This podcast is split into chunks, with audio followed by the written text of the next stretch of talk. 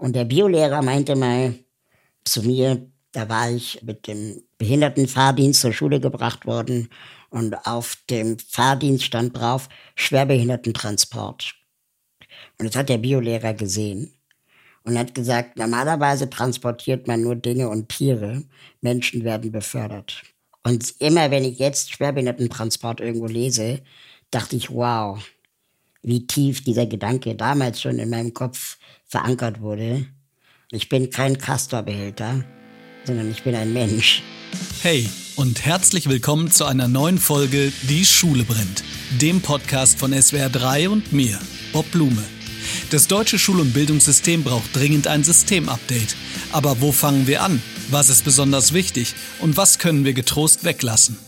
Ich bin Bob Blume, Lehrer, Autor und Bildungsinfluencer.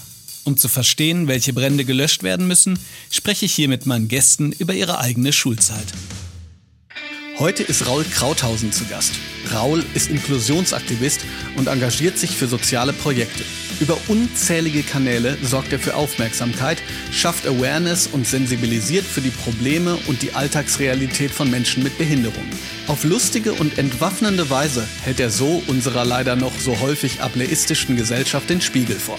Wie Schule und Inklusion funktionieren kann, erzählt Raul anhand seiner eigenen Schulzeit und berichtet unter anderem davon, wie er seine Lehrerin zum Weinen brachte.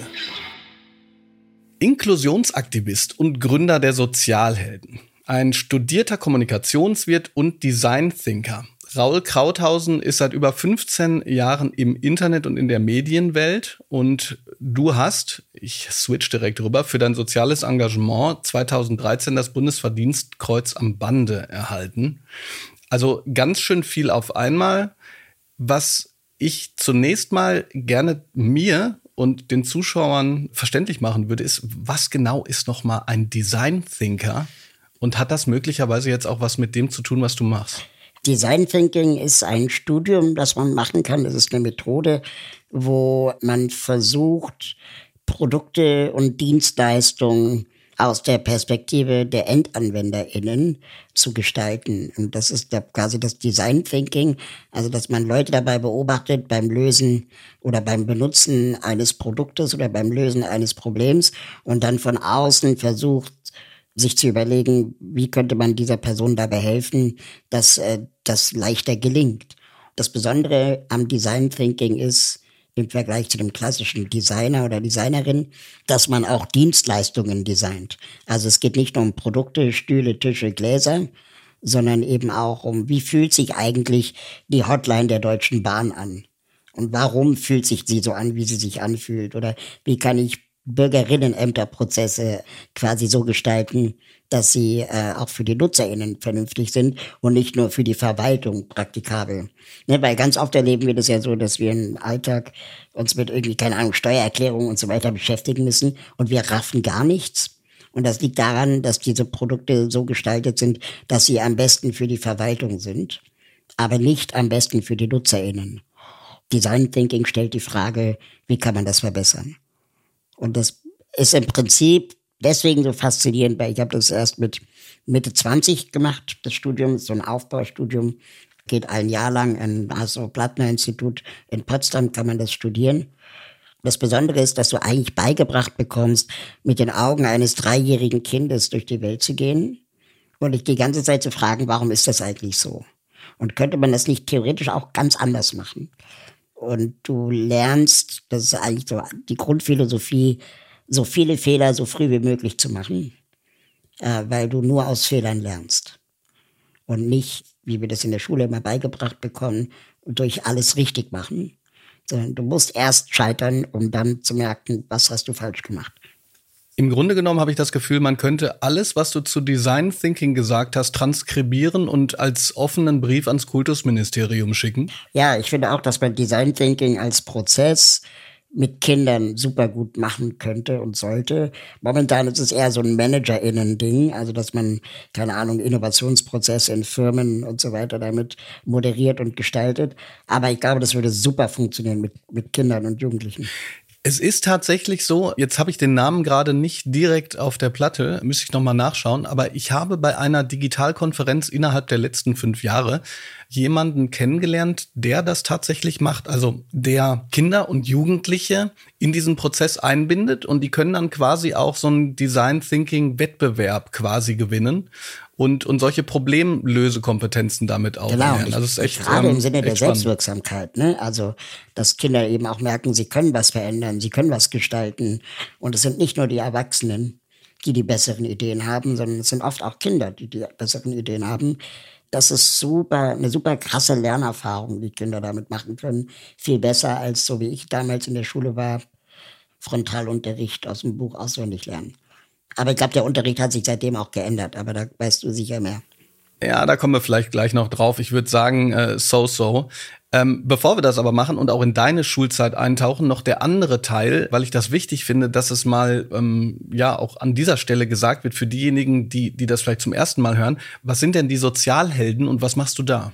Die Sozialheldinnen sind ein Verein, den wir vor circa 18 Jahren gegründet haben, der sich mit dem Thema Inklusion, Barrierefreiheit und selbstbestimmten Leben behinderter Menschen beschäftigt. Wir machen zahlreiche Projekte. Das bekannteste vielleicht ist die Wheelmap, die Online-Karte für rollstuhlgerechte Orte, also eine Art Google Maps für Rollstuhlfahrende, wo man seine Nachbarschaften bewerten kann, ob sie für Menschen mit Behinderung zugänglich sind oder nicht. Und so letztendlich Betroffene untereinander ihre Informationen miteinander teilen können. Und das Besondere an den Sozialheldinnen ist, dass wir eine Organisation sind, die von behinderten Menschen geführt wird. Das heißt, in den Projektleitungen sitzen behinderte Menschen und äh, überlegen sich, wie könnten wir eigentlich unseren Alltag angenehmer und bequemer gestalten. Und inzwischen beraten wir auch Unternehmen, Marken, Firmen, Medienhäuser dabei, wie sie bessere Produkte machen können für Menschen mit Behinderung.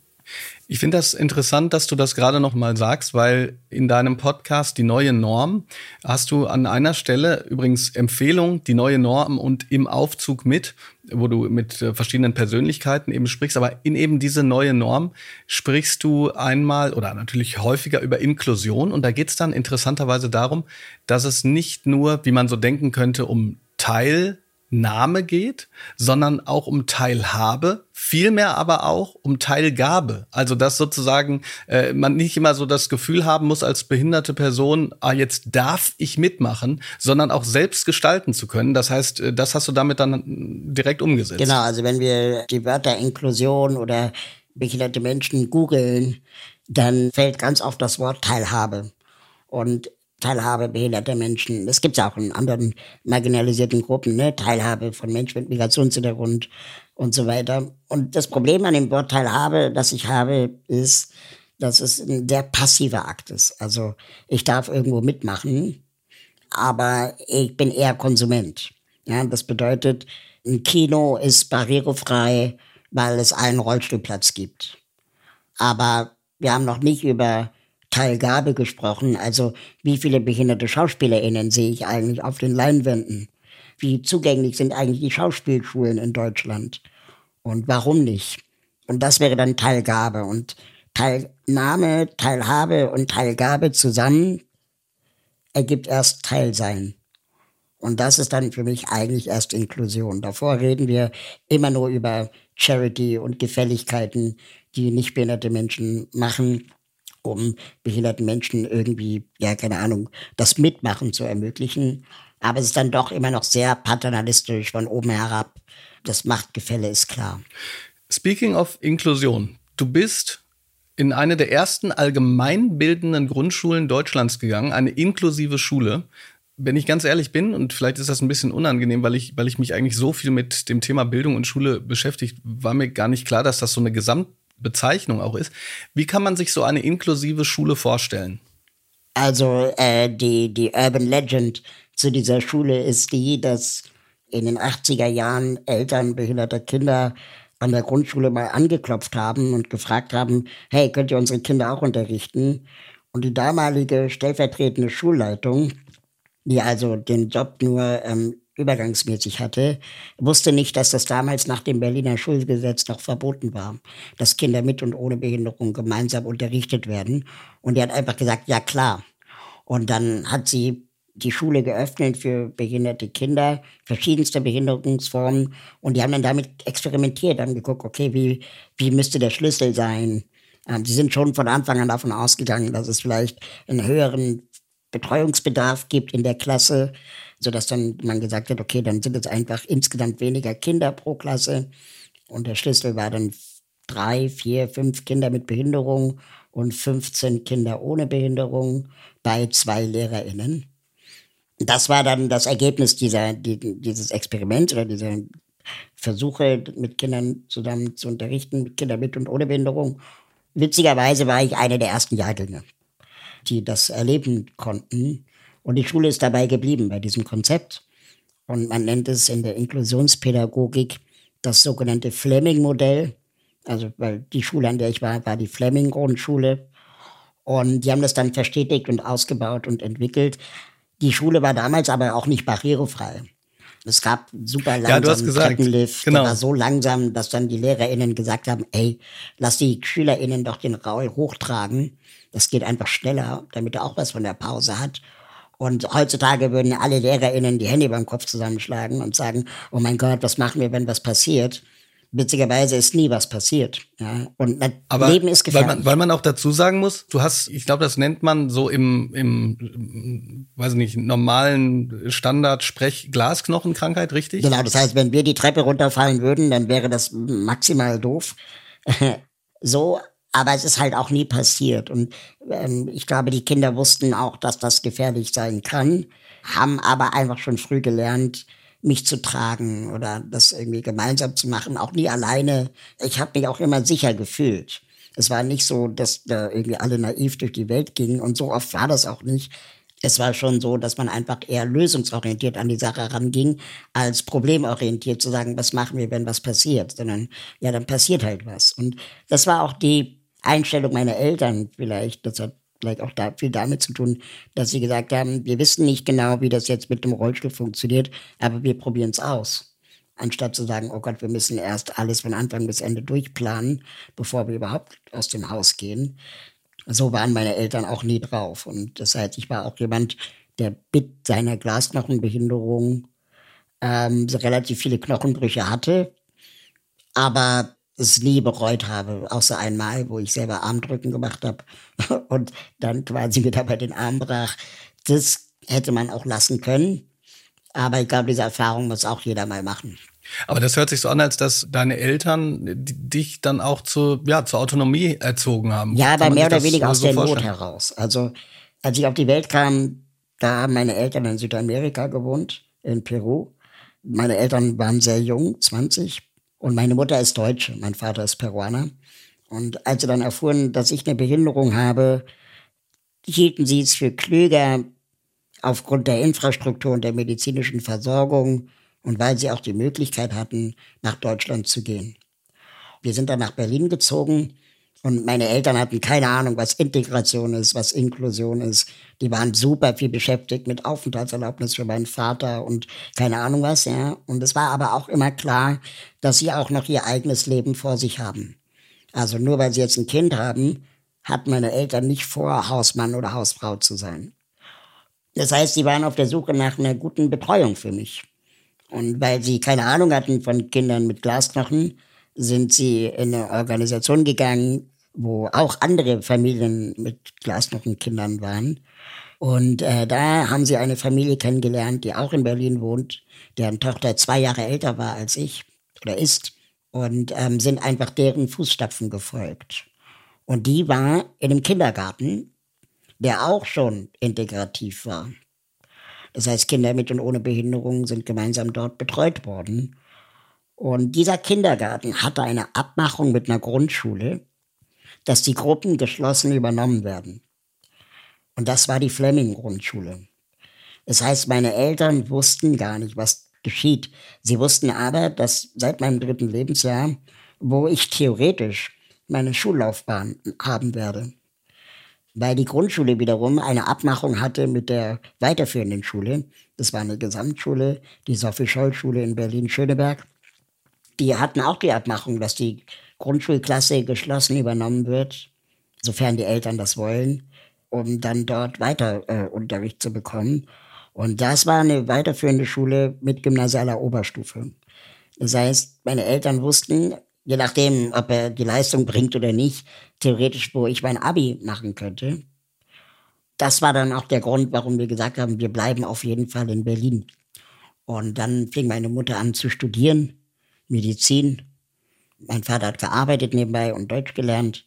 Und ich war halt in der Kita. Und das war das Normalste auf der Welt. Und ich habe erst nach meiner Schullaufbahn, also mit Anfang 20, begriffen, dass das eine außergewöhnliche Schule war das ist der Punkt, den ich so interessant fand. Das hört sich gerade, also es ist spannend, weil das in gewisser Weise ja auch äh, sagt, von deinen, von, von der Perspektive deiner Eltern auf der einen Seite, dann von der Perspektive dieser Schulleitung, die im Prinzip gehandelt hat, wie sie gehandelt hat, weil sie einfach nicht wusste, wie, wie sie hätte handeln sollen, was dir ja sozusagen den Zutritt verwehrt hätte. Und genau dann sagst du dieses, dir war das gar nicht klar. Weißt du noch, wann dir klar geworden ist, warte mal, Moment mal, meine Schulgeschichte, äh, so läuft es gar nicht, sondern es läuft eigentlich allgemein ganz anders ab. Ähm, es gab immer wieder so Zeichen, die so durchklangen. Ne? Also ich habe eine sehr gute Beziehung zu meinem Cousin, der in Niedersachsen wohnte. Und der war, also Niedersachsen ist ja die Grundschulzeit, vier Jahre. Dann macht man ja, wechselt man aufs Gymnasium oder auf eine andere Schule. In Berlin war es halt sechs Jahre. Ja, das war schon komisch. Mein Cousin konnte mit, mit der vierten Klasse schon irgendwie wesentlich mehr Unterricht beherrschen als ich. Bei uns war noch ganz viel selbstbestimmtes Lernen und wir hatten dann so Wochenpläne, die wir selbst gestalten konnten. Und mein Cousin hat super viel Hausaufgaben gehabt und super viel gelitten. Und da dachte ich so, hä, das ist ja komisch. Und meine Eltern waren auch ein bisschen in Sorge, weil sie dachten, ich lerne nichts. Und dann kam ich aber auf die weiterführende Schule ab der siebten Klasse dann eben, da wurde dann der, der Stoff auch härter. Das habe ich dann auch gemerkt. Das ist dann nicht mehr so Kuschelecke und selbst, selbstgestaltete Wochenplan, ja, sondern das ist dann schon auch viel Lernen, auswendig lernen, strenge LehrerInnen und so. Aber ich habe das irgendwie hinbekommen und irgendwie gepackt. Und habe dann eigentlich das, was ich dachte immer, was mir fehlt, im Vergleich zu meinem Cousin aufgeholt. Was ich aber komisch fand, war, dass mein Cousin keine behinderten Freunde hatte. Ähm, und ich immer die einzige Person mit Behinderung war, die er überhaupt kannte. Und ich hingegen hatte in meiner Klasse vier Freunde mit Behinderung. Auch den unterschiedlichsten Behinderungen wohlgemerkt. Ganz oft wird es natürlich falsch verstanden, dass die Leute sagen, ja, Raul, du im Rollstuhl ist ja kein Problem. Aber wir hatten auch Kinder mit Hörbehinderung in der Klasse. Wir hatten Kinder mit sogenannten geistigen Behinderungen in der Klasse, die auch anderen Unterricht bekamen teilweise und andere Hilfsmittel hatten und auch nicht überall dabei waren, aber das waren trotzdem Freunde. Und ich glaube, diese Erfahrung hat mein Cousin bis heute nicht gemacht. Du sagst an anderer Stelle mal, dass es dir, und das kommt ja jetzt auch so ein bisschen raus, wenn es um Inklusion geht, vor allen Dingen auch um Begegnungen geht. Also wir haben glaube, ich habe ähm, für, für ein Video, das ich recherchiert habe, äh, das den Namen ähm, Das Bildungssystem ist kaputt, den Titel trägt. Da habe ich gesehen, dass im Jahre 2012, jetzt kommt es mir auch schon komisch vor, schon jemand gesagt hat, die Inklusion ist eigentlich gescheitert. Und dieses Scheitern, die, das da angesagt wurde, das wird dann oft festgemacht glaube auch vor allen Dingen an gymnasialen Strukturen, wo gesagt wird, na ja, wir müssen halt alles im selben Tempo machen und so weiter. Und das funktioniert halt nicht und, und so weiter und so fort. Ne? Deutsche, würde würd ich jetzt mal sagen, bitte die Mail an, äh, an den SWR senden. Deutsche tendieren manchmal, finde ich, dazu, nach Gründen zu suchen, warum etwas nicht funktioniert, anstatt zu überlegen, wie kann etwas funktionieren. Der, der eigentliche Punkt ist aber, du sprichst ja davon, dass man so nicht immer zwangsläufig über Inhalte, Stoff und Leistung spricht, sondern über das, was eben wichtig ist, nämlich die Begegnung. Die Begegnung zwischen behinderten und nicht behinderten Menschen, eben um dieses gemeinsame Leben zu normalisieren, wie es ja auch in der glaube Behindertenkonvention der UN steht. Hat das in deiner Schulzeit aus deiner Sicht funktioniert? Also diese, diese, dieser normale Umgang, diese Normalisierung, dieses, dieses gemeinsame Lernen und Leben? Ja, also ich bin so, wir, wir, wir Menschen funktionieren ja so, dass wir die Vergangenheit oft idealisieren. Ich würde trotzdem sagen, dass ich eine super Kindheit hatte. Also meine Eltern haben an mich geglaubt, sie waren aber auch streng. Also sie haben mich jetzt nicht in Watte gepackt, das will ich damit sagen. Und es gab sicherlich auch viele Situationen, wo ich super viele Selbstzweifel hatte und mich nicht geliebt gefühlt habe und so. Aber gleichzeitig wusste ich auch immer, meine Eltern sind immer für mich da. Und ich bin in die Schule gegangen und auch in den Kindergarten gegangen, nicht um was zu lernen, sondern weil ich meine Freunde wiedersehen wollte. Und das war, glaube ich, die Grundhauptmotivation, warum ich überhaupt zur Schule gegangen bin. Und es waren wirklich alles Freunde. Es gab sicherlich auch Mobbing, und, und, und keine Ahnung, Beleidigung. Ja, das wäre eine Frage gewesen. Jetzt, gegen, jetzt dir gegenüber auch? Oder, Interessante oder Frage, was du mitgekriegt hast? Oder? Ich war garantiert auch mal Teil der Mobbenden. Ja, mhm. also bei uns wurden die VeganerInnen in der Regel gemobbt. Aber das war halt auch eine andere Zeit. Das waren die 80er, 90er. Da war Veganismus noch nicht so weit, wie es jetzt vielleicht ist. Es gab sicherlich auch Zeiten, wo ich mal gemobbt wurde. Aber Inklusion bedeutet letztendlich auch genau das, ja. Dass behinderte Menschen auch das Recht haben, oder nicht das Recht haben, aber dass natürlich behinderte Menschen auch mal Arschlöcher sind. Ja. Inklusion bedeutet auch, dass behinderte Menschen mal Niederlagen erleben und erfahren müssen. Inklusion bedeutet aber auch, dass geklärt wird, wie wir mit Mobbing umzugehen haben, dass es nicht toleriert wird, egal wer du bist, und dass es auch Niederlagen geben kann, die behinderungsbedingt sind, die wir jetzt auch nicht lösen können, aber wir können dir dabei helfen, das damit umgehen zu lernen. Weißt du, was, das ist das, was du, glaube ich, meinst mit diesen, die Deutschen suchen immer nach Gründen, warum es nicht klappt. Die sagen dann so Sätze wie, ja, was machen wir denn, wenn die Kinder mit Behinderung gemobbt werden? Das ist genau die gleiche Rhetorik, wie wenn wir jungen Frauen sagen, wenn du nicht belästigt werden willst, dann trag keinen Minirock. Weil die Probleme sind ja nicht die Kinder mit Behinderung oder die, die Frauen mit Minirock, sondern die Probleme sind die anderen, die äh, mobben oder belästigen. Und das Problem müssen wir bearbeiten. Und wenn wir also sagen, Kinder mit Behinderung könnten gemobbt werden, deswegen sollten sie in Räumen sein, wo auch Kinder mit Behinderung sind und klar nur Kinder mit Behinderung, dann vergessen sie, dass Kinder mit Behinderung untereinander sich auch mobben, erstens.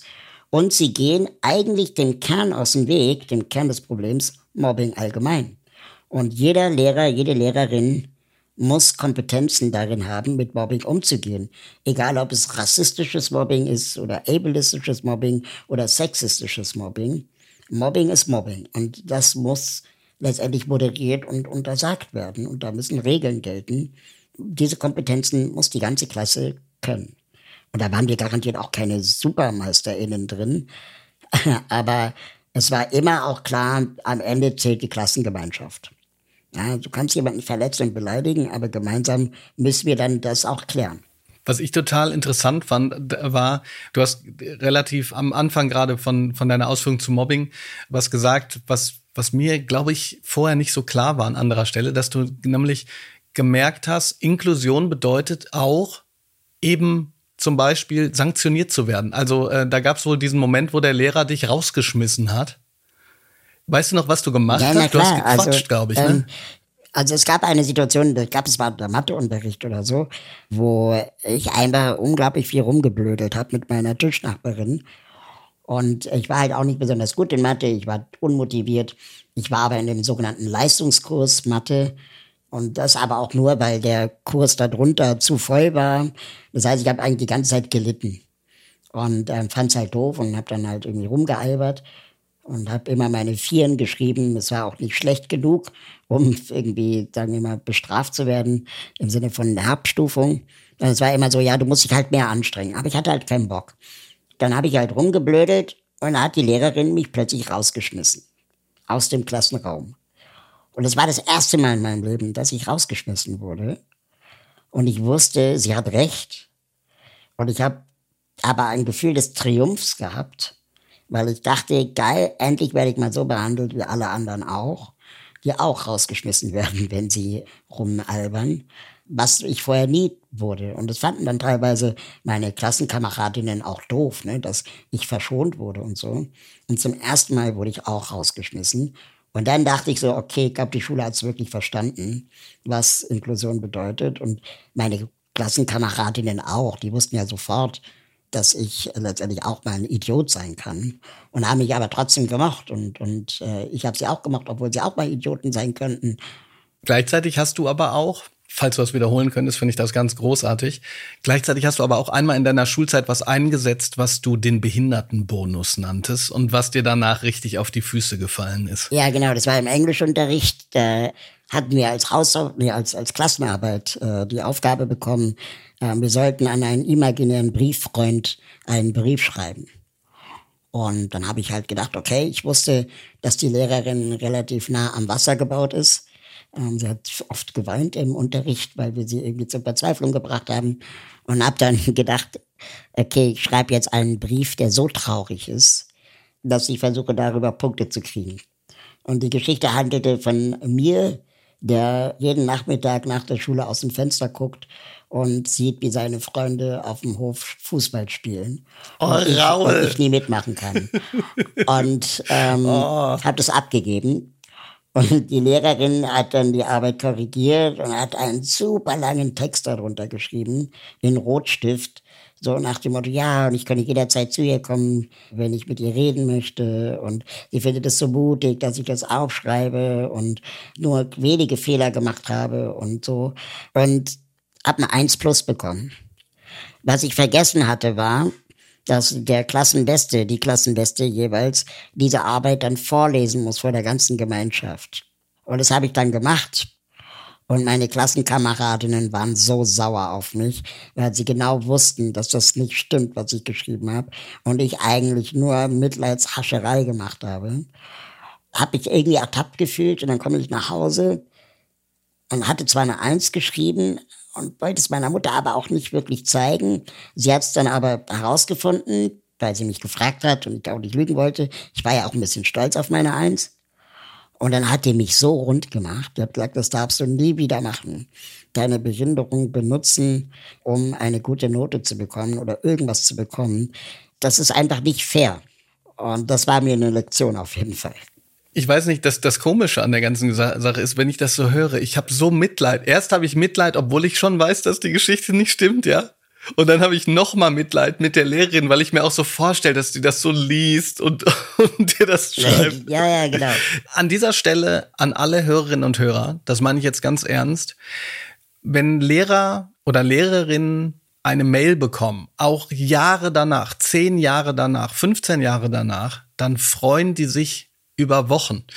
Also, falls jemand das Gefühl hat, oh, ich glaube, ich muss mich mal entschuldigen oder ich muss einem Lehrer oder einer Lehrerin mal sagen, der Unterricht hat damals Spaß gemacht, setzen Sie sich nach diesem Podcast hin und schreiben. Damit versüßen Sie ähm, den Lehrern vielleicht einen ganzen Monat. Also es ist echt. Äh, hat, hat sich Ja, das kann ich mir gut vorstellen. hat sich mal jemand bei dir gemeldet eigentlich irgendwann? Weil du bist ja, ich sage jetzt mal eine, eine bekannte Persönlichkeit. Ja, doch einige. Also Klassenkameradinnen, aber auch äh, ähm, Pädagoginnen der Schule, LehrerInnen auch schon. Manchmal treffe ich sie auf der Straße und die wissen dann mehr über mich als ich über sie, weil es auch schon eine Weile her ist, aber ich anscheinend bei denen irgendwie in Erinnerung blieb oder die mich in den Medien. Ja, haben die, haben die was gesagt mal, an, an was du dich erinnerst, was, was sie dann sozusagen über dich gesagt haben, so nach dem Motto, Wir ach hier, eine, eine Sonderschule, nee, Quatsch, ja, wie hieß die Leute, Sozialpädagoginnen. In der Grundschule hatten wir Sozialpädagogen noch in der Klasse. Das Besondere an diesen Sozialpädagogen war, dass sie für alle Kinder da waren, nicht nur für die behinderten Kinder. Ich glaube, das ist die Magic in der Inklusionsschule gewesen, dass ich mich als behinderter Schüler nie als Sonderling gefühlt habe, sondern einfach alle Erwachsenen, Pädagoginnen, AnsprechpartnerInnen für alle da waren. Und wir hatten Kinder, deren Eltern Alkoholiker waren. Die Pädagoginnen waren genauso für diese Kinder da, wie für den, der gerade einen Wutanfall hat, wie für Raul, der Hilfe beim, keine Ahnung, Auspacken seiner Lunchbox braucht. Ja. Und eine dieser so äh, Pädagoginnen hatte mir mal eine Mail geschrieben, dass sie sich daran erinnert, wie wir auf einer Klassenfahrt einen Reiterhof waren und ich bei ihr auf dem Schoß auf dem Pferd geritten bin. Und auch heute würde ich wahrscheinlich denken, dass viele LehrerInnen sagen, oh mein Gott, wie kann das denn funktionieren? Was machen wir, wenn was passiert und so. Aber die hat es halt einfach gemacht. Ich weiß seitdem, dass Reiten nicht mein Ding ist. Und auch das ist eine Erfahrung, die die ich wichtig finde. Aber ich fand es auch gleichzeitig unglaublich faszinierend, auf einem Lebewesen zu sitzen, das kein Mensch ist. Ja, also, und das aber auch vertrauensvoll sein kann. Aber es war mir einfach zu hoch.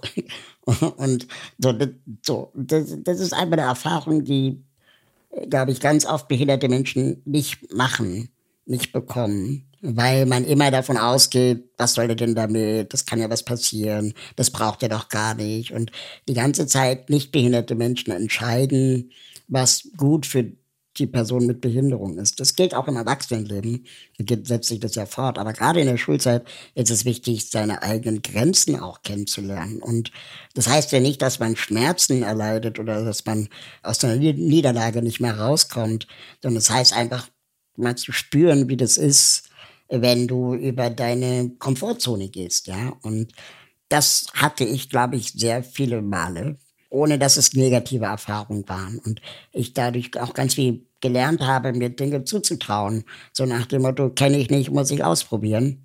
Mit Glasknochen und nicht trotz Glasknochen. Ich finde das, was du gerade gesagt hast, auch deshalb so wichtig. Ich finde, da ist eine, eine ganz wichtige Wahrheit drin, auch in Bezug auf das Lernen. Denn die Tendenz ist ja übrigens auch verständlicherweise, wenn es um wichtige Dinge wie Individualisierung geht und so weiter, zu sagen, äh, Kinder und Jugendliche sollen sich das auswählen, was sie gut finden. Und ich halte dann manchmal so dagegen, ja, klar, kann man auswählen, was man gut findet, aber man muss ja erstmal auch kennenlernen, was es alles so gibt. Und das habe ich sozusagen in so einem etwas widersprüchlichen Satz mal festgehalten, indem ich gesagt habe, Bildung bedeutet auch, das kennenzulernen, wogegen man sich entscheiden kann. Ja, denn die Sachen fallen ja nicht einfach vom Himmel und aus deiner Perspektive ist das dann nochmal besonders interessant zu sagen, ja, Pferd reiten, ich hatte die Möglichkeit, möchte ich nicht nochmal machen. Ja, und also, dann, weil das gilt ja auch für andere Sachen, ne? Genau, und dann gibt's noch das andere Phänomen, das mich wirklich, wirklich auf die Palme bringt, dass davon ausgegangen wird, Menschen mit Behinderung, Kinder mit Behinderung, muss man vorm Scheitern schützen. Weil wir lernen vor allem aus Fehlern äh, egal ob behindert oder nicht. Und wenn wir sagen, wir müssen Kinder vom Scheitern schützen, dann hätten wir keine Astronautinnen da draußen.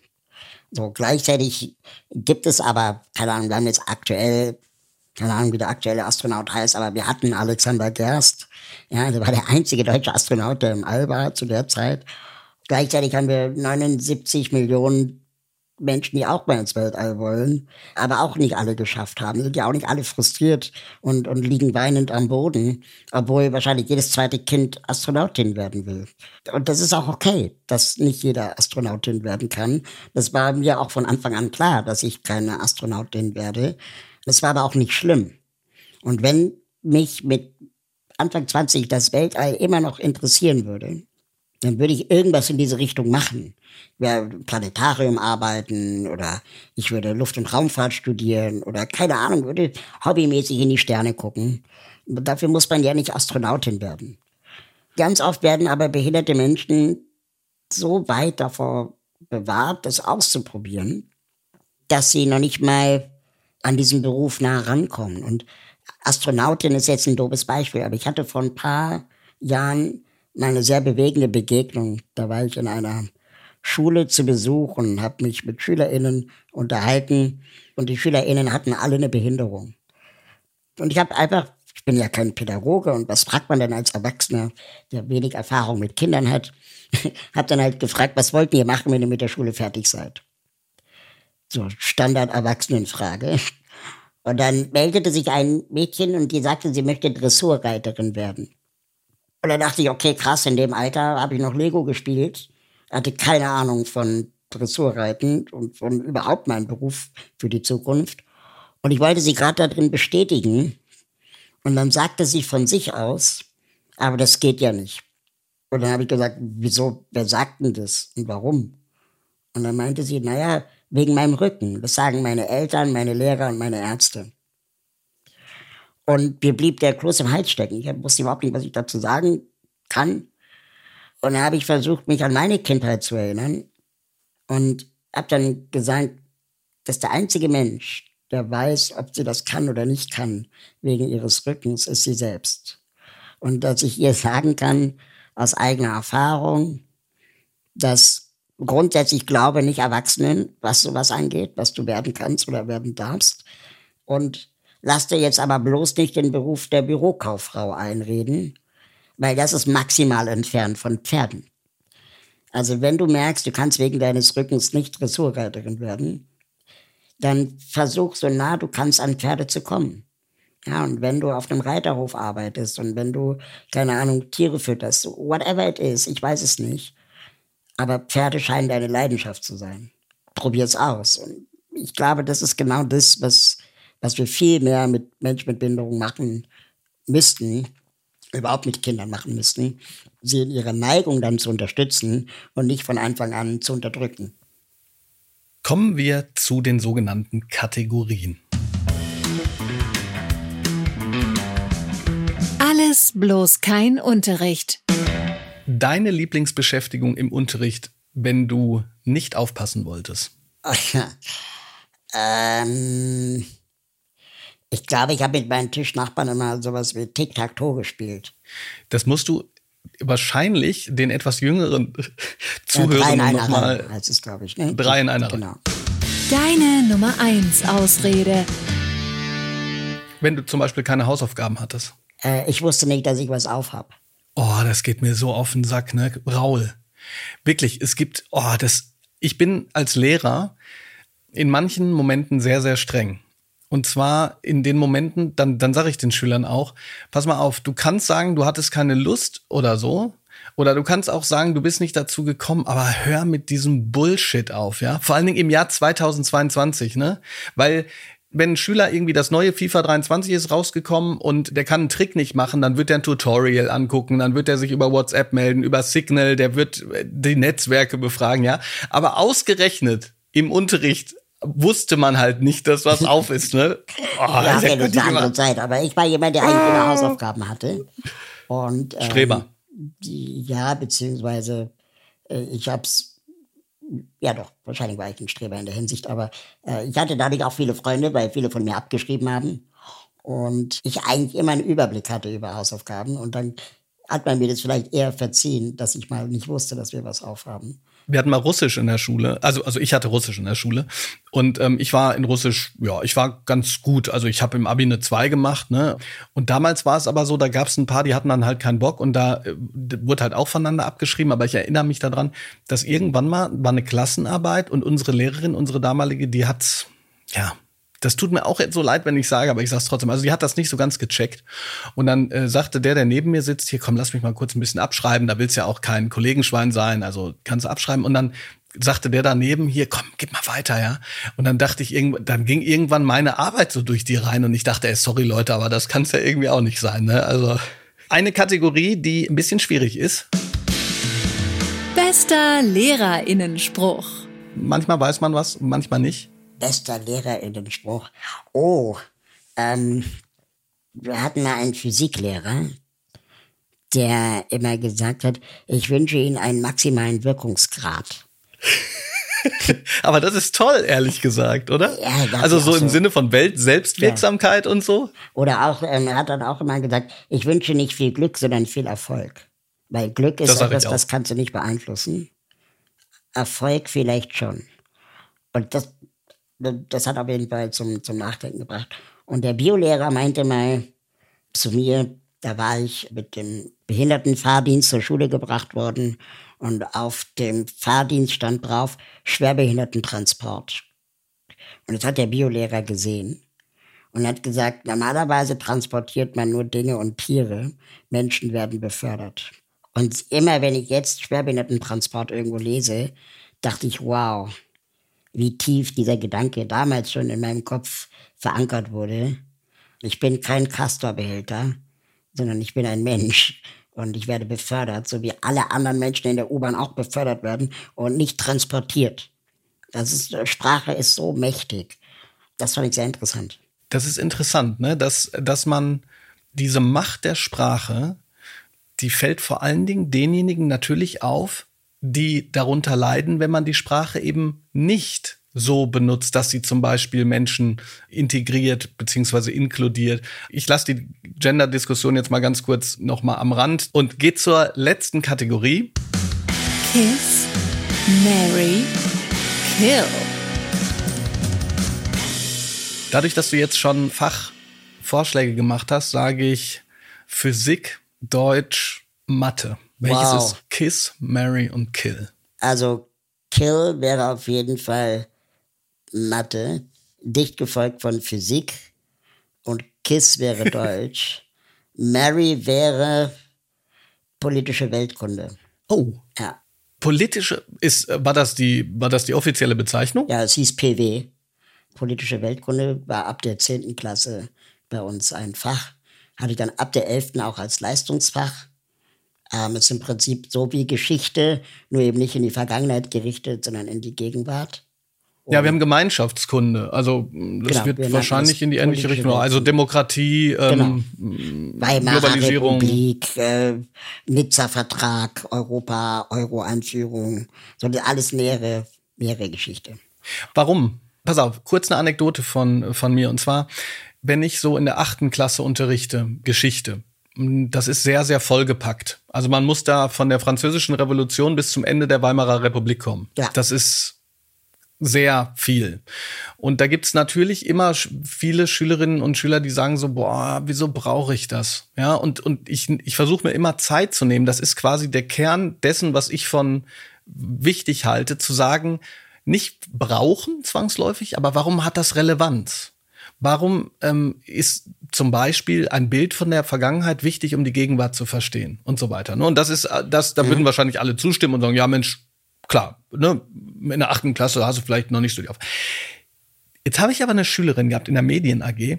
Die Medien AG, das ist eben eine Arbeitsgemeinschaft, da kommen ähm, Schülerinnen und Schüler hin, um wirklich auch ganz viel zu diskutieren. Wir machen gerade auch einen Podcast, aber die geben sich halt selber Aufträge, die haben auch überlegt, den Podcast zu machen, also sehr auf Augenhöhe und so weiter und so fort. Und da Oh sagte Gott, ein, ich würde so gerne jetzt Schüler sein. Wie geil ist denn das? Ja, pass auf. Also dann sage ich es direkt nochmal weiter. Und zwar, wir haben diesen Podcast aktuell erstmal gemacht, aber du weißt das selber, du musst da Arbeit reinstecken in solche Dinge. Also ich bekomme von meiner Schulleitung in der Medien AG auch Zeit. Das heißt, das sieht gerade so aus, wir treffen uns immer montags. Übrigens auch in der Mittagspause, weil manche gar nicht anders können, aber die kommen dann trotzdem da rein. Dann äh, legen die fest, über welches Thema diskutiert und recherchiert wird. Wir hatten zum Beispiel schon kulturelle Aneignung, die WM in Katar. Dann wird recherchiert und in der nächsten Woche wird diskutiert. Auf dieser Grundlage der Diskussion schreiben die Schülerinnen und Schüler ihre eigene Position. Und diese Positionen, die strukturieren wir dann und packen die quasi in die Podcasts und, und stellen die so gegenüber, ja, also und, und lassen die so ein bisschen aneinander reiben. Also es ist Wie geil. es ist wirklich geil. Also es macht mir Spaß, es den, den Schülerinnen und Schülern macht Spaß und ja, jedenfalls freut mich das gerade, dass du das auch so gut findest. Jedenfalls ist es so, dass da eine Schülerin, die ist aber auch Zwölfklässlerin und das ist eine, ich sage jetzt mal einfach eine, die ist überall gut, aber die sagte, ich mag Geschichte so gerne, weil das so praktisch ist. Und in der Medien AG, wie gesagt, sind ganz unterschiedliche. Da war eine Neunklässlerin, der fiel die Klappe fast runter. Also so, so wie, wie im Comic, ne? Wenn der, wenn der Mund so bis, bis auf die, auf den, auf den Ja. Tisch fällt, ne? Hä? Ja, und die sagte, ja, das ist so praktisch, weil sobald man was Neues erfährt, ergibt sich so ein ganzes Bild und plötzlich versteht man mehr aus der Welt und ähm, man kann da so voll was mit anfangen. Also genau das Gegenteil dessen, was, was man so in der achten Klasse hört. Ja, ja, und das muss doch, also das müsstest du doch, wenn du dieses ähm, politische Weltkunde, hieß Ja. das, als, als Lieblingsfach, muss dir doch wahrscheinlich ähnlich gegangen sein, oder? Dass du so gesagt hast, boah, geil, endlich verstehe ich die Abläufe und so weiter. Total. Wir hatten einen super tollen PW-Lehrer. Ähm, der war gleichzeitig auch Schulrektor. Und der war bekannt dafür, dass er streng ist. Super streng. Aber er war immer fair. Das heißt, er hat die Leute jetzt nicht bevorzugt, er hat ganz bewusst auch gesagt, warum er jetzt diese eine Person, sagen wir mal, strenger behandelt als die andere, weil letztes Mal war das andersrum. So. Und der konnte sich alle Namen aller 1600 Schüler merken. Also dieser Typ war einfach ein Brain. Und der hat uns gezwungen, jeden Tag Zeitung zu lesen. Nicht komplett durch, aber mindestens ein Artikel. Und wir sollten den Artikel, den wir gelesen haben und interessant fanden, mit in den Unterricht bringen und dann darüber sprechen. Und es war egal, ob es Sport war oder Kultur oder Politik. Und es war alles zu der Zeit, keine Ahnung, was war denn da gerade? Die Euro-Einführung, Nizza-Vertrag. Das war alles relativ frisch, sagen wir mal, ja. Es wurde viel darüber diskutiert. Gerhard Schröder wurde gewählt. Es war eine mega politische Zeit auch nach, keine Ahnung, zwölf Jahren Kohl. Und das war ja auch die erste Wahl, die wir überhaupt mitbekommen haben, bei mehr oder weniger klarem Verstand. Wir haben dann darüber diskutiert und, und haben dann Projekte gegen Rechtsradikalismus gemacht und haben damit auch einen Preis gewonnen. dann plötzlich zu merken, dass der super strenge Lehrer unfassbar stolz auf unsere Klasse war, weil wir anscheinend auch eine tolle Klasse waren für ihn. Und wir dann am Ende gleich zwölf Schüler waren im Unterricht, alle Leistungskurs, dann einfach auch anscheinend tolle Diskussionen und Debatten und auch Auseinandersetzungen und divergierende Meinungen hatten. Es gab Leute, die gesagt haben, der Markt regelt alles. Dann gab es Leute, die gesagt haben, nee, der Markt regelt den Scheiß. Und diese Debatten setzen wir ja fort gerade. Und keine Ahnung, so zu merken, jetzt gerade auch ganz aktuell mit dem Krieg, den Russland da ähm, angefangen hat, so zu merken, dass das alles auch Altlasten sind aus dem Kalten Krieg und eigentlich aus dem Zweiten Weltkrieg und eigentlich aus der Weimarer Republik und so weiter und so fort. Dass das alles zusammenhängt, ist unfassbar faszinierend und Konflikte anscheinend leider oft in Kriegen enden und sie nicht vorher im Keim erstickt werden können. Und das macht mir so ein bisschen Sorge, wenn wir zum Beispiel auf die USA blicken, wo die Gesellschaft so gespalten zu sein scheint. Wie kriegt man das überhaupt je wieder zusammen? Wenn wir uns den Israel-Palästina-Konflikt anschauen, das ist ja auch seit Jahrzehnten da am Schwelen. Ähm, wie soll das eigentlich jemals funktionieren, ohne dass eine Seite ihr Gesicht verliert? Und das ist erschreckend, faszinierend, wie so ein Verkehrsunfall. Man darf nicht hingucken, man will aber hingucken und man will helfen, aber wie denn? Und äh, alles ganz tragisch auch auf eine Art. Und darin steckt für mich eine Faszination. Mhm. Es ist interessant, dass du, dass du das mit dem, mit dem Zwang auch sagst. Bei mir ist es zum Beispiel so, weil ich da jetzt gerade, während wir sprechen, auch dran denken muss, wie mache ich das eigentlich? Ich habe zwar nicht dieses weder Gemeinschaftskunde noch Politik, aber in Deutsch lasse ich meine Schülerinnen und Schüler bloggen. Mhm. Und zwar außerhalb des Unterrichts. Und zwar ist das immer so, ich habe einen Impulsblog und ich gebe ihnen ein Thema vor und dann zum Beispiel das letzte Thema vor drei Tagen ist ChatGPT und die Frage, ob das jetzt das Lernen revolutioniert oder nicht. Und dann gebe ich Ihnen unterschiedliche Fragen, Frage eins, Frage zwei, Frage drei und den letzten Impuls oder ignoriert alles, was ich geschrieben habe und schreibt über das, wo ihr Lust zu habt. Und ja, bis geil. jetzt war es immer so, also man sieht, meine Impulse sind anscheinend nicht so toll. Die, die schreiben über was sie Lust haben. Die schreiben über die neuesten Taylor Swift, äh, über das neue Taylor Swift Album. Eine hat über ein Buch geschrieben, was ihrer Meinung nach für Jugendliche total schädlich ist, weil sie so ein bisschen in die, ja, ich weiß jetzt gar nicht, ob ich das sagen darf. Also was für sie schädlich war, äh, zumindest, ne, ähm, sie hat dem, sie hat danach dem Verlag geschrieben und der Verlag hat das, glaube ich, aus dem Sortiment genommen. Es ist ähm, irre. Dann hat jemand geschrieben über Alien-Spezies und ich weiß nicht, was jemand hat geschrieben. Also die schreiben über politische Themen und all das heißt ja, also das, was du sagst, diese Faszination des, des Verstehens auf der einen Seite. Was ich so toll finde mit diesem Internet, ja, weil es gibt ja auch genug Negatives, ist, dass die Schülerinnen und Schüler auch das Gefühl haben, mein Schreiben ist etwas, was für mich sinnhaft ist. Und das ist nicht nur dieses, das wäre mal interessant, ob du in Deutsch, ob du gut warst in Deutsch im Sinne von, du konntest halt gut Einleitung, Hauptteil, Schluss, oder, oder hattest du da auch eine Faszination von, ja, zum Beispiel, ne, Sprache und, und was sich da entdecken lässt und so? Also, das Problem mit Deutsch, das ich immer hatte, war, man musste so viel lesen. Da hatte ich irgendwie keinen Bock drauf. Gleichzeitig habe ich aber Sprache irgendwie immer gemocht, bin aber auch super schlecht in Kommasetzung und, und so wenn ich mich anstrenge, dann kriege ich das schon irgendwie hin. Aber es fand ich eher lästig. Aber trotzdem fand ich es spannend, Gedichtanalysen zu machen. Das war oft nicht so viel Text. Und dann, keine Ahnung, Morgenstern, Ringelnatz. Das waren so meine Favorites. Und ich liebe Ringelnatz einfach, weil warum verbinden wir Unterricht nicht mit Spaß? Ja, also warum, warum muss es immer so bierernste Goethe-Texte sein? Und warum können wir nicht einfach Ringelnatz machen? Und Ringelnatz, der irgendwie sagt, es war einmal ein Bumerang, war ein weniges zu lang, Publikum noch stundenlang wartete auf Bumerang. Das ist einfach witzig. Ja, das könnte man so viel mehr auch nutzen. Reimen mit TikTok, warum nicht? Ja, absolut. Ähm, übrigens, ich muss aber dazu sagen, ähm, es gibt ein ganz bekanntes Paralipomena von Goethe, das du auch lustig findest. Das ist allerdings sowas von FSK 30, dass ich das hier jetzt nicht wieder Okay. möchte. Aber, aber du verstehst, Aber, was ich meine. nee, aber Manchmal fand ich so bierernste Texte. Wir hatten einmal Der Fänger im Roggen gelesen im Deutschunterricht. Und das Salinger. ist ja ein fantastisches Buch. das ist es. Ähm, Ja. Das hat genau mein Gefühl, das ich damals als Jugendlicher hatte, auch getroffen. Und ich habe das verschlungen. Ich war als erster fertig mit dem Buch und habe es geliebt, eine Zusammenfassung darüber zu schreiben. Aber danach habe ich nie wieder ein ähnlich faszinierendes Buch in die Hand bekommen und nie wieder so gerne eine Zusammenfassung geschrieben und mich nie wieder so emotional berührt gefühlt durch ein Buch. Aber Raul, genau das ist die Frage, die ich mir nämlich auch immer stelle. Weil ich glaube, dass in der heutigen Zeit das Wichtigste ist, was Schule leisten kann, neben, sagen wir mal, so einer Grundwissensvermittlung und, und basalen Kompetenzen, ja, lesen, schreiben, rechnen, so dass man ne, in Edeka gehen kann und, und so weiter, dass man Lust hat, weiterzulernen. Weil ohne die Lust am Weiterlernen, egal ob das was Praktisches ist, was Duales oder, oder was rein Kognitives, ohne diese Lust hängt man sich selber ab und weiß es vielleicht gar nicht. Und dieses selber abhängen, das ist ja heutzutage auch total einfach. Fürs Versacken brauchst du nur ein Mobile Device. Übrigens, fürs Weiterlernen auch.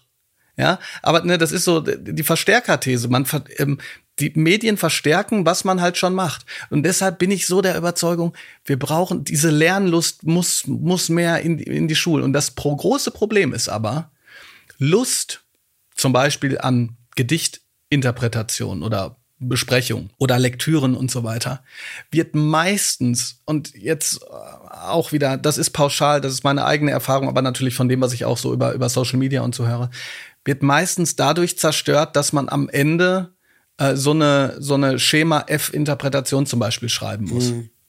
Aber ich könnte doch theoretisch auch einen Song von Mark Foster interpretieren. Und es muss ja nicht Schiller oder Goethe sein. Ja, genau, machen wir auch. Also zum Beispiel, woran ich mich erinnern kann, also zwei Sachen ganz cool. Erstens, Grönemeyer wird öfter mal genommen, Bochum, wenn es um so Großstadtlyrik geht. Und ich habe, ähm, ich weiß nicht, kennst du Casper, Ja. Benjamin Griffey? Bin ich absoluter Fan und der hat ein Album gemacht. Da spreche ich tatsächlich auch mit einem ehemaligen Schüler, genau in diesem Podcast drüber. Der hat ein Album gemacht, XOXO, das total durch die Decke gegangen ist.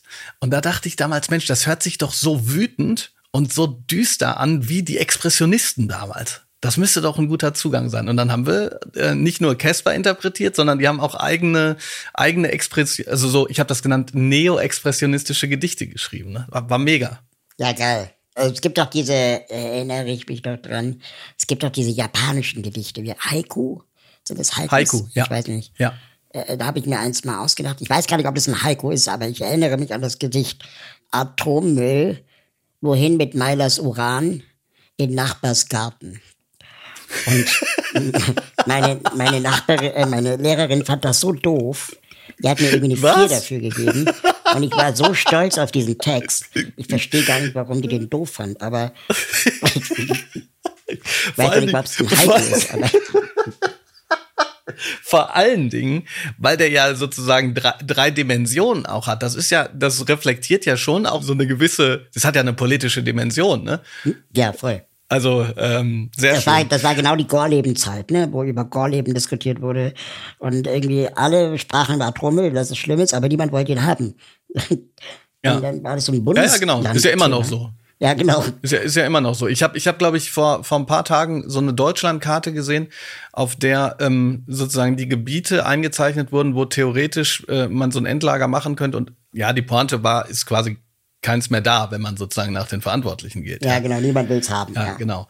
Wie so eine heiße Kartoffel, die niemand fangen will. Ja, einen kleinen Einblick äh, äh, jetzt äh, an das, was ich. Ich habe ganz viel von dem, was ich fragen wollte, einfach nicht gefragt. Und das ich wollte nur richtig eine gut. Anekdote erzählen, die ich unglaublich Ja, sehr gerne. finde. Ich habe ja vorhin schon gesagt, dass ganz oft dann meine Erfahrungen relativiert werden mit so Aussagen wie, ja, du sitzt ja nur im Rollstuhl, bei dir ist ja klar, Sportunterricht ist vielleicht anders, aber Mathe, Deutsch, Englisch kannst ja genauso wie die anderen. Da möchte ich einfach wirklich nochmal erzählen, wie das bei uns war. Wir hatten Kinder mit Hörbehinderung in der Klasse. Wir hatten Kinder mit Lernschwierigkeiten in der Klasse. Wir hatten Kinder aus dem damaligen Jugoslawien in der Klasse. Es war wirklich eine sehr bunte Gemeinde und jedes Kind hat auf bestimmte Situationen anders reagiert. Ja? Und da gab es Deutschprobleme, da gab es Probleme mit äh, Verständnis, äh, mit auditiver Sprache. Niemand von uns konnte Gebärdensprache. Und das gab natürlich Herausforderungen, ja, aber wir haben dann irgendwie alle auch als Kinder äh, damit umgehen gelernt und auch verstanden, wenn sich Leute irgendwie falsch verhalten haben, wenn LehrerInnen überfordert waren, dann haben halt andere Kinder kurz geholfen oder unterstützt. Und das ging in beide Richtungen, ja. Also natürlich haben die Kinder mit äh, anderen Behinderungen mir auch mal geholfen oder auch den anderen mal geholfen. Es wäre eh nicht in, keine Einbahnstraße. Und dann wird ganz oft diese Inklusionsthematik da abgewirkt, wo gesagt wird, na ja, es kann ja nicht jeder alles werden. Deswegen ist das Thema Gymnasium und Inklusion auch so ein großes Ding äh, für viele Leute. Aber es muss ja auch nicht jeder das Abitur machen. Das Abitur in Deutschland ist ja inflationär auch inzwischen verteilt worden. Es muss auch nicht jeder Abitur machen, sondern wir können vielleicht auch mal die Frage stellen, warum sind Ausbildungsberufe eigentlich so abgewertet worden in unserer Gesellschaft? Und ich hatte eine Klassenkameradin, die hatte eine äh, Lernschwierigkeit, eine geistige Behinderung. Und die hat in der fünften Klasse den Entschluss für sich getroffen, dass sie schreiben lernen möchte und lesen. Und die anderen Kinder, die ja schon lesen und schreiben konnten, haben ihr dann gesagt, na, du musst nicht schreiben lernen, du musst nicht lesen können. Guck mal, du kannst ja erstmal mit Zahlen umgehen lernen und lern auch mal einkaufen und so. Und die wollte aber unbedingt lesen und schreiben lernen.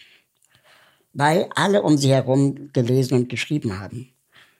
Und am Ende der Klasse, am Ende der fünften Klasse, konnte sie ihren Namen schreiben. Und die war so stolz, dass sie ihren Namen schreiben konnte, weil sie ein selbstgestecktes Ziel erreicht hat. Und mit diesem Stolz hat sie uns alle angesteckt. Also so sich zu freuen für jemand anderen, dass ein scheinbar unerreichbares Ziel erreicht wurde, hat auch alle anderen irgendwie motiviert. Die Dinge, wonach man selber strebt, sind vielleicht auch erreichbarer, als wir glauben, wenn wir nur wollen. Und wie wer wollen wir eigentlich? Ja, und es war natürlich nur ihr Name und sie wird kein Abitur gemacht haben. Aber es war auch in dem Moment nicht das Problem. Sondern sie hatte genug Unterstützung von den LehrerInnen. Die wurde zieldifferent unterrichtet. Äh, damals schon. Ich weiß gar nicht, warum die Leute sagen, das ist ein Problem. Es ist immer nur dann ein Problem, wenn es zu viele sind, die zieldifferenten Unterricht benötigen. Und der Schlüssel ist, glaube ich, die Magie. Also der, der, der, der, wie nennt man das, der Quotenschlüssel. Ich bin fest davon überzeugt, dass egal welche Behinderung, egal welcher Klassenraum, egal welcher Pädagoge, Pädagogin, kleine Klassen und mehr Pädagogen 90 Prozent der Herausforderungen lösen würden. Und wenn LehrerInnen sagen, für behinderte Kinder bin ich nicht ausgebildet, dann ist das eine Ausrede. Weil Eltern behinderter Kinder waren vorher auch nicht ausgebildet. Behinderte Kinder sind auch nicht ausgebildet zum Thema Behinderung. Sie machen es einfach beim Machen. Und äh, genau das Gleiche müssen LehrerInnen auch akzeptieren lernen, dass sie nicht alles vorher wissen können und schon gar nicht vorhersehen können, was aus jemandem wird oder was ein Kind in der fünften Klasse für sich entscheidet, lernen zu wollen. Ein großartiges Schlusswort mit sehr viel Denkimpulsen für alle Zuhörerinnen und Zuhörer. Übrigens äh, ganz nebenbei auch für mich. Lieber Raul Krauthausen, vielen Dank für dieses tolle Gespräch. Sehr gerne. Vielen Dank fürs Zuhören. Ich hoffe, die Folge hat euch gefallen.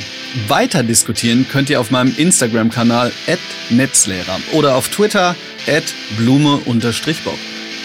Die Schule brennt ist eine Produktion von Auf die Ohren, exklusiv für SWR 3. Redaktionelle Leitung und Schnitt Katharina Kern. Audiodesign und Postproduktion Milan Fall. Wenn dir diese Folge gefallen hat, freue ich mich, wenn du diesen Podcast abonnierst, wenn du ihn weiterempfiehlst und wenn du sogar eine Rezension schreibst oder ein paar Sterne vergibst auf den zahlreichen Podcast-Kanälen, die es da so gibt. Bis zum nächsten Mal.